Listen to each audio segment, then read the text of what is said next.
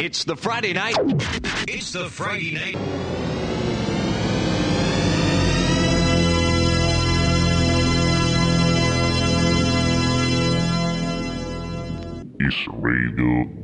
Muy buenas noches, querida audiencia. Damos inicio a un nuevo episodio de Radio Input.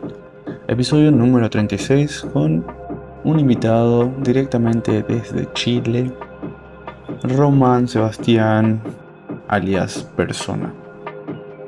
Integrante también de proyectos musicales como MKRNI, Román y Castro, Folaxoid, entre otros. Román cuenta con una fresca propuesta e invita a viajar a profundas atmósferas y ritmos potentes. Sus trabajos han sido publicados en sellos como Turbo Recordings, Get Physical, Rum Recordings y lo han llevado a presentarse en importantes escenarios alrededor del mundo como el Boiler Room, Elsewhere en New York, Desert Days, Deckmantel Chile, Corona Capital, Baidora y Palusa en siete ocasiones. Durante su activa carrera ha colaborado con, ha colaborado con músicos como Jorge González, Nome Ruiz, Javier Mera y también ha sido parte de producciones para Dave Gahan, Jean Jarmusch y Faula Producciones entre otros. Román nos presentó un set cargado de experimentación y mucha música de sus amigos, producciones propias y un viaje sonoro imperdible. Sin mucho más que agregar, damos inicio a esta nueva entrega de Radio Input.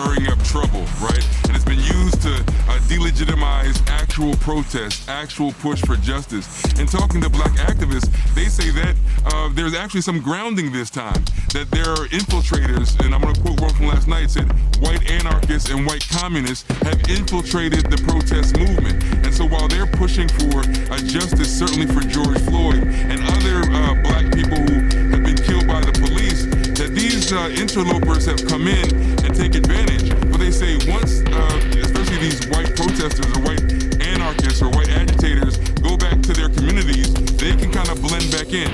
But when the, the black folks come out to the street, it's the police who are going to be cracking their heads. When they burn down stores in their community, the black folks are the ones who have to deal with it. And even as you see from the White House on down, putting pressure, saying ramp up law enforcement, get out there and kick some behind, essentially, it's going to be black behind that are going to be kicked. Because these white kids, and I heard a politician said, you know, basically white skateboarders. And that's unfair in some ways because we know that the, the coalitions uh, calling for justice are wide and large at this point. But still, the fact that uh, it will be the black mass that will deal with the brunt of whatever force comes down, that's concerning the activists I spoke with said, you know, we have to stay focused, we have to stay vigilant, but we also have to make sure we keep our eyes and ears open.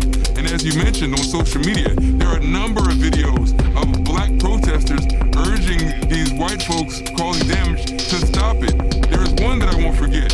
It was a black woman uh, telling a, a white man to stop being so provocative with the police she said, they're going to kill us. They're going, they're killing black people. And the white man said, they're doing that already and continue what he was doing. So this isn't